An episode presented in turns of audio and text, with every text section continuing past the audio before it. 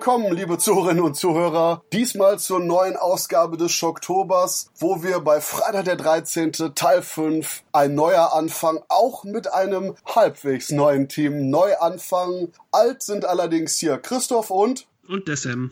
Und Podcast alt ist Kevin. Und ein absoluter Frischling bei Podcasts, aber dennoch ein alter Hase bei Horror im Allgemeinen, Speziellen und Besonderen ist Matthias. Willkommen, schön, dass du da bist. Ja, herzlichen Dank für die Einladung. Ich freue mich dabei sein zu dürfen. Und Matthias, wer zum Teufel bist du? Ja, das frage ich mich manchmal auch. ja, vielleicht kennt mich der ein oder andere als Chefredakteur des X-Rated Magazins. Nachdem Andreas Bebmann das Magazin abgegeben hatte, habe ich es übernommen ab der Ausgabe 32 und habe es dann auch mit der Ausgabe 104 zu Grabe getragen. Und, ähm, jetzt äh, seit neuestem Chefredakteur auch von Art of Horror, dem neuen deutschen Horrorfilmmagazin, das es seit diesem Jahr neu gibt. Wer es noch nicht kennt, einfach mal reinschauen. Zu bestellen gibt es das Ganze unter www www.subversiv-shop.de. Und mit dem neuen Anfang von der geilen Art of Horror. Ich meine, gut, das ist ein bisschen Selbstlob, wenn ich das mitsage, weil Kevin und ich da auch kräftig mitmachen. Aber mit der neuen Art of Horror, gute Überleitung zum neuen Jason, zum neuen vielleicht Jason. Denn eigentlich ist ja Jason Voorhees getötet worden im letzten Teil. Und bevor wir jetzt komplett eiskalt in den neuen reinspringen, Matthias, du so als jemand, der jetzt gerade mit am Start ist, kurzes Fazit und Meinung zu 1 bis 4?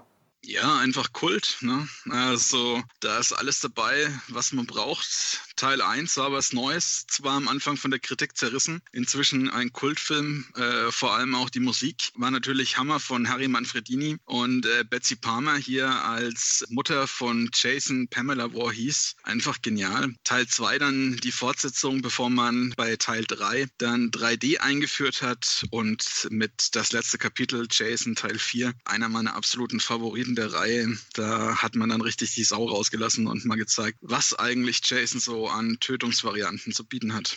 Kevin, du auch unterschreiben des Ganzen oder sagst, ah, was sagt der Matthias denn da wieder für ein Kappes? Nein, nein, das unterschreibe ich voll und ganz so. Ich muss auch sagen, der vierte ist auch einer meiner Lieblingsteile, weil er auch einfach ah, vom Pacing her äh, am besten unterhält und eben halt auch wirklich mit die meisten Morde zu bieten hat, glaube ich sogar. Also zumindest äh, am unterhaltsamsten das Ganze zelebriert. Und wie gesagt, eins ist ein Kultfilm, hat damals fast 40 Millionen Dollar eingespielt, was ja Wahnsinn war, wenn man bedenkt, dass ja nur eine halbe Million gekostet hat. Aber trotz alledem finde ich den ersten mittlerweile am, ja, wie soll ich sagen, am langweiligsten. Also ich würde mal sagen, es ist einer der äh, Jason-Filme, die ich mir am wenigsten angucken würde. Ich bin schockiert, kann das teilweise nachvollziehen und die Sache mit den ganzen Morden ist auch eine gute Überleitung jetzt. Zu Teil 5 denn als Regisseur hat man Danny Steinman geholt, der durchaus so ein bisschen berüchtigt war, weil er vorher Pornos mitgedreht hat, aber dann ins Horror-Genre kam, aber immer noch so eine relativ sleasige Exploitation-Attitüde in seine Werke mit eingebracht hat. Und das ist auch der Punkt, den ich persönlich einfach nur komplett liebe bei Friday the 13th, A New Beginning. Denn man greift zwar auch das Ende von Teil 4 auf, eben mit Tommy, der jetzt erwachsen geworden mit Trauma in so einer Art ja, Jugendanstalt in der Nähe des Crystal Lakes in den Busch kommt und da erstmal auf die ganzen anderen Insassen trifft, ein bisschen Reibereien gibt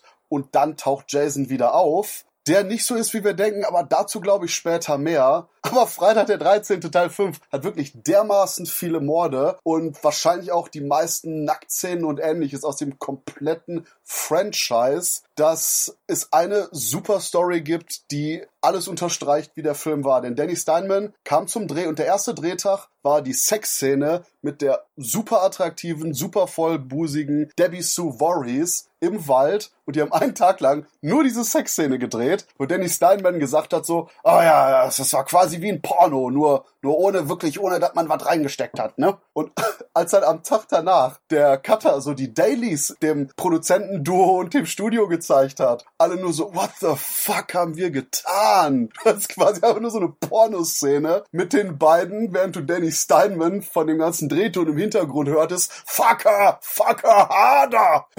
Und, und, und dann einfach nur die Prozent so, heilige Scheiße, ich bin mir nicht sicher, ob das funktioniert, aber Fazit, mein Gott, ich denke, für mich hat's funktioniert, oder Sam? Teil 5 ist wirklich so ein, die Exploitation-Extrahierung aus den gesamten vorherigen Teilen von Freitag der 13., weil es wirklich nur auf die Kills abzielt. So, je, so, fast jeder Mord, der in diesem Film passiert, hat einfach gar nichts mit der Handlung zu tun. Es sind irgendwelche Charaktere, die so zufällig durch das Camp Crystal Lake fahren oder einfach da sind, dann kalt gemacht werden und dann wird wieder zurück zur Haupthandlung geblendet.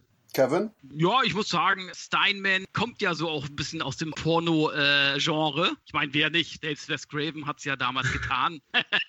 Ne? Und da kann ich schon verstehen. Ich meine, letzten Endes für mich macht ein guter Splatter macht eben halt auch aus. Viel Sex, viel nackte Haut und geschlitzt muss werden genug. Und natürlich, es muss einen geilen Killer geben. Und das finde ich, äh, ja, das hat Steinman da wahrscheinlich, ich sag mal so, die Sexgeschichte hat er eben halt für sehr wichtig erachtet, würde ich mal sagen. Ne? Und von daher, ich persönlich würde mir gern äh, den Rohschnitt angucken. Mathis? Ja, ich denke einfach, dass äh, damals äh, 85 so Nacktszenen in einem Horrorfilm halt schon noch was Besonderes waren und auch provoziert haben. Ne? Vor allem in Amerika, wo man bis heute noch keine Nippel zeigen darf, war das einfach mal auch was Provokantes. Und ich muss auch sagen, generell finde ich den Ansatz von Teil 5 hier äh, vom ursprünglichen Jason-Konzept abzudriften und in jedem neuen Teil der Serie dann einen neuen Täter hervorzubringen, ziemlich interessant. Aber wurde ja von der Fangemeinde Gemeinde nicht so angenommen oder nicht angenommen und dann wurde er wieder zum Bewerten zurückgekehrt. Wobei gerade bei dem Sex ich das jetzt nicht per se so krass formulieren würde, denn gerade auch der vierte hatte eine große Menge an Sex und auch Nacktheit. Aber ich denke, hier kam es auf die Inszenierungsart und Weise an, weil gerade auch eben Steinman, ich meine, wenn man sich sowas anguckt wie Savage Streets, wo eine der krassesten, aber wahrscheinlich auch besten Vergewaltigungsszenen des ganzen 80er Jahre Exploitation-Genres zu sehen ist, wo das einfach auch eine andere Spur von Direktheit war. War nicht so der Kuschelrock, der noch in den vorherigen Freitagfilmen zu zeigen war. Hier hattest du dickbrüssige Frau, komplett nackt, Waldlichtung, go for it. Ja, ich denke mal, äh, jetzt, ich, ich sag mal, so ein Steinman hätte, hätte ich mir auch gut vorstellen können für so einen Spit on Your Grave-Film. Äh, oh, yeah. Ja, ehrlich, da hätte er schon sehr gut zugepasst. Und ich muss sagen, Savage Street, um mal auf den Film nochmal kurz zurückzukommen, ich finde den mega geil. Jetzt nicht wegen der Krassheit der Vergewaltigungsszene, sondern einfach von der ganzen Art und Weise, wie er den inszeniert hat. Und äh, der, das ist ein B-Movie, aber der hat, also den kann ich mir immer wieder angucken. Der hat so dieses gewisse Etwas und er hat, und das darf man nicht vergessen, unsere wunderschöne Linda Blair in der Badewanne. Also am liebsten würde ich mir das Ding ausdrucken, die Szene und an die Wand tapezieren. Ja? Starschnitt. Rape and Revenge geht, sollte ja Danny Steinman auch den zweiten Teil von Last House on the Left inszenieren ah. für Paramount, aber das wurde dann auch fallen gelassen, als Teil 5 von Freitag der 13. so ein bisschen, in Anführungsstrichen, von den Fans abgelehnt wurde. Ausgeartet ist. Wobei ich das Konzept auch nicht so ganz raff, dass man bei Teil 5 dann anfängt, immer einen neuen Killer zu etablieren, dass man das bei Halloween noch ungefähr, ja gut, mit den ersten beiden Teilen hatte man Michael Myers, dann bei Teil 3 war vielleicht auch schon ein Film zu spät, um ein neues Konzept da reinzubringen, aber dann bei Teil 5 damit anzufangen, da Variation reinzubringen und den, sag ich mal, großen Appeal der Reihe komplett zur Seite zu schieben, ist schon ein bisschen seltsam. Wobei, ich denke, da sollten wir noch kurz erwähnen, eben das hier halt in Teil 5 Jason Voorhees in Traumsequenzen, wo er in so kurzen Visionen vorkommt, aber der eigentliche Killer nicht Jason ist, sondern ein Typ, der sich eben Jasons Identität aneignet und ja, da wir hier auch ganz frei über die Inhalte reden. Es ist nämlich einer der Väter eines der Jugendlichen aus dieser Anstalt im Wald. Jugendliche wird umgebracht, Vater ist so ein Paramedic, kommt dahin, sieht das und von da an, boom, crazy und er rennt als Jason durch den Busch, weswegen quasi auch Teil 5 eben oft Fake Jason genannt wird, was ich so ein bisschen gemein finde, aber ich kann es verstehen, denn im Endeffekt ist es eben Roy, der Ersthelfer, der hier die Leute erst tötet. Wobei ja, ich das Motiv also ein bisschen weit hergeholt finde, ja. tatsächlich. Ja, aber ich muss sagen, es gibt nicht nur einen Jason in Teil 5, ne? Also man muss unterscheiden. Es gibt da zum einen mal eben den Sanitäter, diesen Roy, wo du gesagt hast, Christoph, aber es gibt ja auch noch den Jason, der von Tommy da halluziniert wird oder in den Träumen von ihm vorkommt. Und man muss auch mal genau hinschauen, die Maske unterscheidet sich auch. Also Also die Maske von dem Roy, die hat ja auch äh, ein anderes Muster, ne? Die hat zwei blaue Streifen. Die vom Tommy, der ihn da halluziniert oder der da von ihm träumt, nicht. Sag ich ja eben, abgesehen von den Albtraum und Visionen her, gibt's, äh, wobei das ist auch die Frage, wie real für jemanden, den dann ist. Ich park voll und ganz in deiner Garage, was das angeht, Matthias, aber anscheinend hält Bitte sich der, sag sowas, bitte sag sowas nie wieder, okay. Okay, ich nehme da voll und ganz deinen Nordeingang. Der Punkt ist schlicht und ergreifend, dass es eben manche Leute gibt, die sich da wirklich dran aufhängen, was ich auch einfach nicht nachvollziehen kann. Ich glaube, das ist tatsächlich, weil dieses Motiv einfach ein bisschen weit hergeholt ist. Okay, dass der Sohn gekillt wurde, den er da irgendwie abgeschoben hat in dieses Heim, umgebracht wurde, ist vielleicht nicht so leicht zu verarbeiten, aber sich dann direkt die Identität von Jason Voorhees anzueignen innerhalb von ein paar Stunden und äh, dann alles und jeden komplett niederzumetzeln, das finde ich schon ein bisschen, vor allen Dingen, wie hätten die das weiterführen sollen, dass ganz Ja. Camp Crystal Lake voller Irrer ist, die denken, sie seien Jason Voorhees. Es gab eine Romanreihe über Freitag der 13., bei der die Maske selber quasi die Leute besessen gemacht hat. Hm. Und das war auch wiederum eben ein Punkt, der angedacht wurde als eigentliches Ende. Denn irgendwie während des Drehs hatte man noch gar kein richtiges Skript und hat ganz viel davon mehr oder weniger am Set sich einfallen lassen. Zum Beispiel war auch die gesamte Szene am Anfang mit Corey Feldman, der Gastauftritt von ihm, wo Jason dann aus dem Grab aufsteht und Co. Eine Idee von Danny Steinman, überhaupt eine bessere Brücke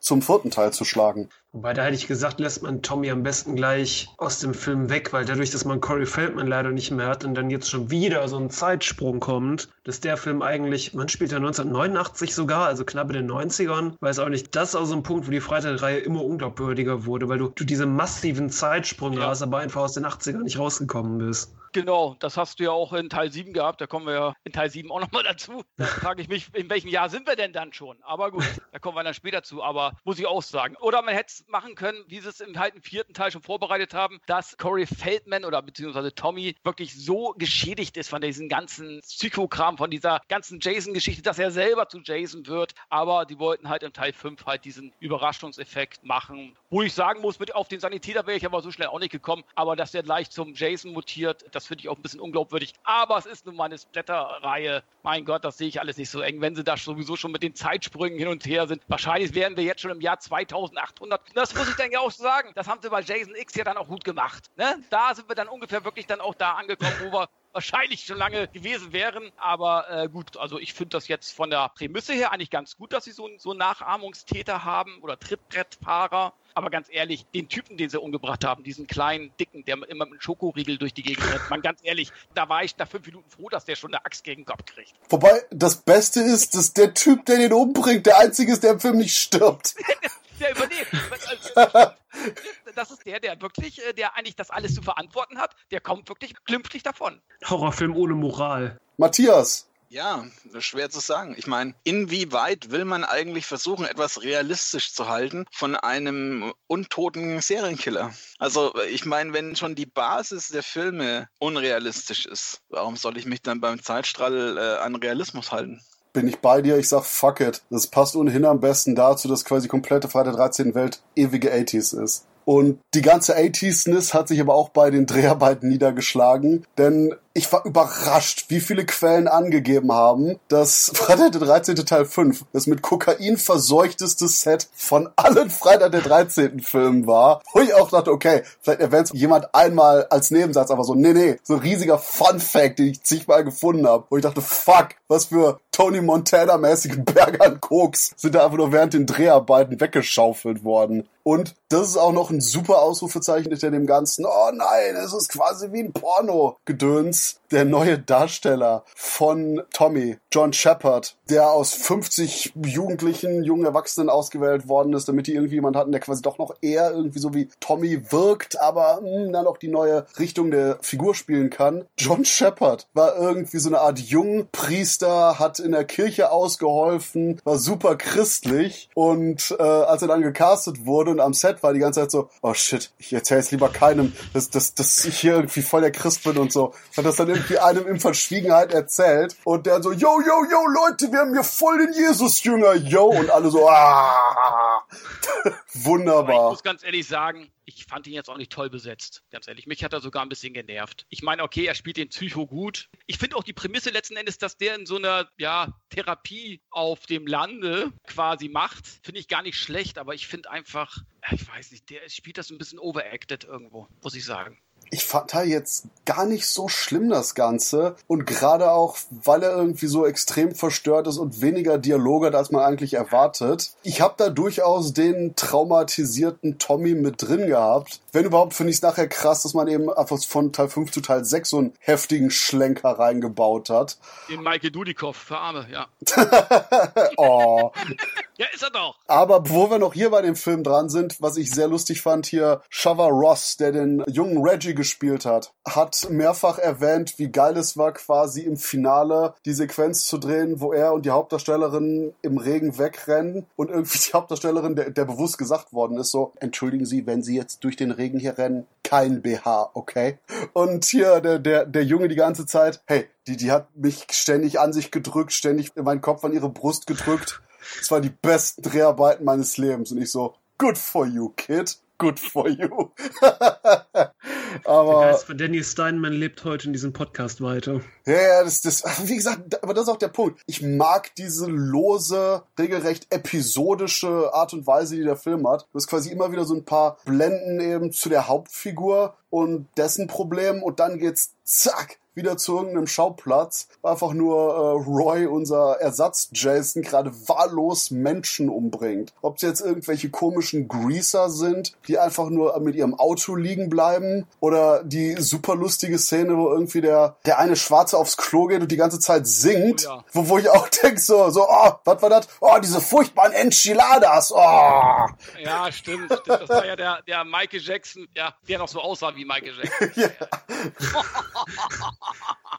Ah. Paramount hatten da auch echt keine Scheu, direkt nach ihrem letzten Kapitel ein Jahr später einen neuen Anfang in die Kinos zu bringen. Also in Konsequenz hat ja auch nicht mehr zu überbieten. Trotz dieses ganzen Backlash, der von den Kritikern kam, wegen zu viel Gewalt, Frauenverachten, so hast du nicht gesehen, wirkt Teil 5 so als ein Fuck you noch direkt ein Jahr später nachgelegt. Und äh, Frank Mancuso Jr., der Produzent der Reihe jetzt bei den letzten Filmen, hat auch hier den Titel mit beigesteuert und ich liebe den, weil der ist einfach nur wirklich Baseballschläger, platt in die Fresse. Hey, was für ein Jason ist das? Oh, das ist der neue Anfang. Super. Ironischerweise war der Arbeitstitel ja auch Repetition. Und das zeigt auch so ein bisschen den Humor, mit dem die da eben dran gegangen sind. Mochtest du diesen recht episodischen Erzählstil, Matthias? Also ich äh, würde lügen, wenn ich jetzt sage, dass Freitag 5 äh, zu meinen Lieblingen gehört, ja. Da gehe ich lieber äh, konform mit den straighten Erzählweisen, wie zum Beispiel bei Freitag 4 oder Freitag 6. Und apropos straight, Danny Steinman hat, super Überleitung, anscheinend äh, auch noch bei den Darstellerinnen versucht, ein bisschen was für sich abzugreifen, denn man hatte eine Darstellerin namens Darcy DeMoss eigentlich gecastet für eine nicht näher beschriebene Rolle im Film, weil die, die auch in Teil 6 nachher eine Rolle hat und so aussieht, ich nehme an, die sollte die Punker Goth Rock Chick Frau da irgendwie darstellen oder so. Und der Punkt ist anscheinend, dass Danny mit zugegangen ist so, hey Baby, ähm, wir sind hier bei dem Vorsprechen, zieh mir eben dein Oberteil aus. Die so, what the fuck? Nur wenn das mit meinem äh, Agenten abgesprochen ist. Und er so, äh, okay, fuck it, du hast den Job. Gehst mit mir essen wenigstens? So abends, vor den Dreharbeiten. Und sie, nein, was? Was willst du denn? Und er so, ha, okay, ich glaube, wir müssen dich feuern. ja, okay. Danny Steinman ist jetzt tot und kann nicht mehr MeToo'd werden. Ich glaube, da hat der Twitter von Darcy DeMoss richtig geweint. Nee, aber wie gesagt, da gab's auch anscheinend so ein paar Sachen vom Set, wobei interessanterweise hier Debbie Sue hieß, die mehr oder weniger Pornosex-Szene am ersten Tag gedreht hat, konsequent sagt, oh ja, Danny Steinman, der war super sweet zu mir, der war super freundlich, zuvorkommen, perfekt. In Klammern, mit dem würde ich auf jeden Fall nochmal ein Porno drehen. Klammer zu. Man muss auch sagen, äh, das hat ihr aber auch im richtigen Leben geschadet hinterher. Ne? Also die war ja Lehrerin, die Deborah Voorhees, und ähm, als dann die Schule rausgefunden hat, dass sie hier da diese Sexszene dreht, dann haben die die ja rausgeschmissen. Sie haben sie aus ihrem Job ironisch, dass, sie heutzutage, dass damals die Schauspieler dafür gefeuert wurden, heutzutage würde einfach der Regisseur gefeuert werden. Naja, hier der Hauptdarsteller John Shepard hat ja auch Schiss, dass er quasi aus seiner ganzen christlichen Vereinigung geworfen wird, wenn die mitkriegen, wer was für einen Scheiß der ja, da mitmacht. Der, der hat ja sogar noch was Gutes getan. Ne? Also der hat sich ja hier, um auf seine Rolle sich vorzubereiten, ja sogar noch ehrenamtlich hier in der Psychiatrie mitgearbeitet, um äh, da Eindrücke zu kriegen, wie das da abläuft. Und ja, da hat er ja quasi auch wieder was Gutes getan, weil er hat sich ja für kranke Menschen eingesetzt. Plus five Jesus Points. Stimmt schon, aber ich kann nur festhalten, Debbie Sue Forries, Deborah oder Debbie Sue, ich bin jetzt gerade nicht sicher. Ich meine Debbie Sue, aber ich, wie gesagt, bin mir gerade nicht sicher. Auf jeden Fall Voorhees, Mrs. Voorhees wurde aus ihrem Job als Lehrerin geworfen, aber nicht aus meinem Herzen. Und ähm, irgendwie, was ich bei meiner wirklich sinnvollen und absolut nicht perversen Recherche über die meistgemochten Darstellerinnen des Freitag der 13. Franchises auch noch gelernt habe, ist Tiffany Helen, oh, ich kann meine eigene Schrift nicht mehr lesen. Auf jeden Fall die, die Violet spielt jetzt im Endeffekt, dieses Rock-Punker-Chick. Ist auch irgendwie extrem beliebt im Fandom, trotz ihres kurzen Auftritts und hat den berüchtigsten, gekürzten alternativen Kill. Denn Freitag Teil 5 wurde ohnehin massiv gekürzt von der MPA, den amerikanischen Filmprüfern. Aber bei ihrem Tod, eigentlich sollte sie so eine Art Yoga machen, mit dem Becken so in die Luft und gespreizten Beinen und Jason kommt und haut die Machete zwischen ihre Beine. Und es gibt sogar noch ein Set-Foto, wo sie mit dem komplett blutbespritzten Beinen einfach nur gemütlich rumsteht. Und sie hat selber den Scherz gemacht, dass der ganze Dreh so wirkt wie bei einer Tampon-Werbung. Und, und das war dann der Punkt, wo sogar Danny Steinman anscheinend sagte, hm, ich glaube, das ist zu viel. Und gerade deswegen würde ich die Szene saugern sehen. Super. Gibt es denn davon irgendwelche unrated Aufnahmen oder sind da im Gegensatz zu den anderen irgendwelche Szenen liegen geblieben, die man heute noch ansehen kann? Leider nicht. Ich habe auch äh, die, die Wald-Sex-Szene mit Voorhees gesucht, aber mehr als ein paar Interviews dazu gibt's leider nicht. Ähm, nee, das, das ist äh, leider auch, weil die ganzen entfallenen Gore-Szenen, gerade mal im fünften Teil, durch die massiven MPA-Schnitte anscheinend nachher einfach nur vom, ja, auf dem Boden des Schneidraums mehr oder weniger weggekehrt wurden. Es gibt etliche Szenenbilder noch, aber ich weiß nicht, ob da jetzt wirklich viel überlebt hat. Irgendwie wirkt Freitag 13. Teil 5 so ein bisschen wie das schmutzige kleine Geheimnis der Reihe. Ich glaube ja immer noch, dass die Uncut irgendwo rumliegen und irgendwann, irgendwo tauchen die immer auf. Also die Hoffnung will ich nicht aufgeben. Und ich hoffe jetzt einfach mal, dass du recht hast und es wäre der Fall, wo ich John Shepard anrufen will. Hey, Alter, bete dafür. Was ich, naja. find, was ich, weniger gut finde bei dem Film, finde ich so die, diesen Witz hier, diese Hillbilly-Geschichten. Okay, es hält sich in Grenzen, das hat mich so ein bisschen gestört. Aber ich finde das Finale in der Scheune, vielleicht war es sogar die Scheune von Rambo Last Blood, ich weiß es nicht. Jedenfalls sieht sie ähnlich aus. Und das muss ich sagen, das Finale fand ich richtig geil. Wobei die Hillbillies, die mochte ich da. Sie fand ich irgendwie lustig, weil die halt so over the top waren. Ja, gut, es, es hält sich noch in Grenzen, sage ich jetzt mal. Ja, Matthias, wie fandst du die? Ich denke gerade immer noch drüber nach, wie Christoph bei dem Shepard anruft und ihn fragt, ob sie über Gott reden wollen. ich bin hier der Theologiestudent, natürlich. Theologie studiert und dann verhältst du dich so unchristlich heute. Nein, nein, deswegen weiß ich, dass das okay ist mit Gott. ja, aber das Finale ist großartig und auch die kurze Kettensägennummer, die die da eingebaut haben. Und anscheinend gab es sogar ein alternatives Finale, bei dem hier unserem Roy Jason der Kopf abgeschlagen werden sollte, der dann irgendwo runterkullert, weil der Darsteller eben von Roy auch gesagt hat, dass sie deswegen extra so einen Gesichtsabdruck von ihm gemacht haben für einen Fake-Kopf. Nur es war eine von den ganz vielen Szenen, die dann anscheinend beim Dreh mal eben schnell geändert wurde. Oh, sogar am Ende die komplette Sache mit dem Polizist, mit dem, oh, guck mal, hier ist Roy, dessen Sohn ist tot und das, bla bla bla, wo die komplett erklären, warum überhaupt der Typ zum Killer geworden ist, ist auch eine Sache, die man mehr oder weniger auf den letzten Drücker gedreht hat, weil man dachte, oh ja, vielleicht sollten wir dann einen Tick mehr drauf eingehen wie das Ende vom Psycho, wo man Angst hatte, dass die Leute nicht verstehen, dann einfach Hitchcock die Szene am Schluss drehen musste zusätzlich. Und der Punkt ist, dass eben Freitag der 13. Teil 5 auch gerade, weil er eben im Windschatten des extrem erfolgreichen vierten Teils kam, durchaus in den ersten drei Tagen massive 8 Millionen Dollar eingespielt hat in Amerika und auf über 1000 Leinwänden lief, aber im Endeffekt dann ein bisschen schneller abfiel von den Zuschauerzahlen und insgesamt in Amerika auf 22 Millionen kam. Und interessanterweise in Deutschland wurde der Film sogar erst auf Video rausgebracht im April 86, bevor er dann im Januar 87 von dem kleinen Verleih namens Molgedy nochmal leicht irgendwie in die Kinos und Bahnhofskinos, Schachtelkinos gebracht wurde, was aber jetzt nicht irgendeinen großen Einspiel gegeben hat. Und von diesem Zeitpunkt aus waren dann aber auch alle weiteren Freitag der 13. Filme bei uns, okay, Remake lassen wir jetzt einfach mal weg, direkt auf Video. Obwohl, da muss man schon sagen, da waren sie aber auch sehr, sehr erfolgreich. Gerade so die ganzen Splatter und die ganzen Horrorgeschichten. Ich weiß, das haben die sich immer alle aus den Videotheken ausgeliehen und Pornos. Und das muss man einfach sagen, die liefen extrem erfolgreich auf Video, im Heimkino sozusagen. Äh, ich glaube, die Leute sind einfach weniger dafür unbedingt ins Kino gegangen, sondern wollten vielmehr die Sachen äh, dann heimlich zu Hause gucken. Gerade so die Jugendlichen, so die noch nicht ganz 18 waren und so.